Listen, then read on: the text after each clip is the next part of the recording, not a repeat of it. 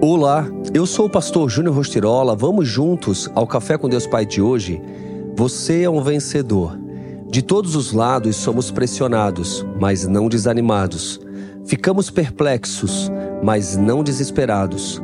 Somos perseguidos, mas não abandonados. Abatidos, mas não destruídos. 2 Coríntios 4, 8 e 9.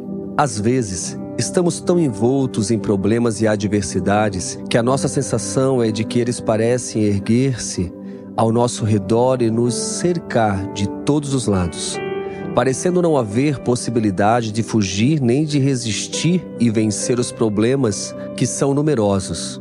Diante das circunstâncias da vida, ocorrem as mudanças à nossa rotina e os conflitos e ansiedades, consequentemente, vêm bater à nossa porta como visita indesejada.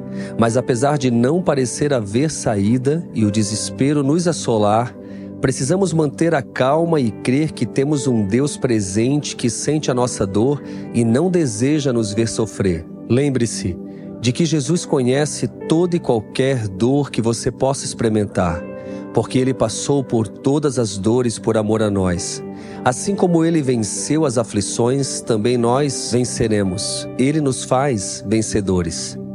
Vença o desânimo. Libere vida para a sua família e para os seus amigos. O Espírito do Senhor está sobre você. Ele tem o poder de lhe devolver a esperança que você precisa para resistir.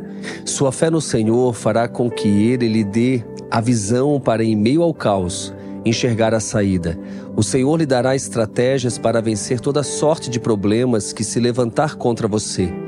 O meu sentimento de desesperança foi até o momento em que eu conheci o seu poder. Depois disso, nada mais me paralisou. Quando nos deparamos com a infinitude do amor e do poder de Deus, a desesperança dá lugar à esperança. Eu sei em quem eu tenho crido. Ele jamais me desamparou e também não desamparará você.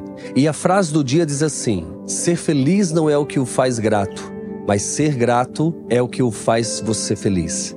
Pense nisso, você é um vencedor. Você pode todas as coisas naquele que te fortalece. Fica aqui o meu abraço, o meu carinho e tenha um excelente domingo.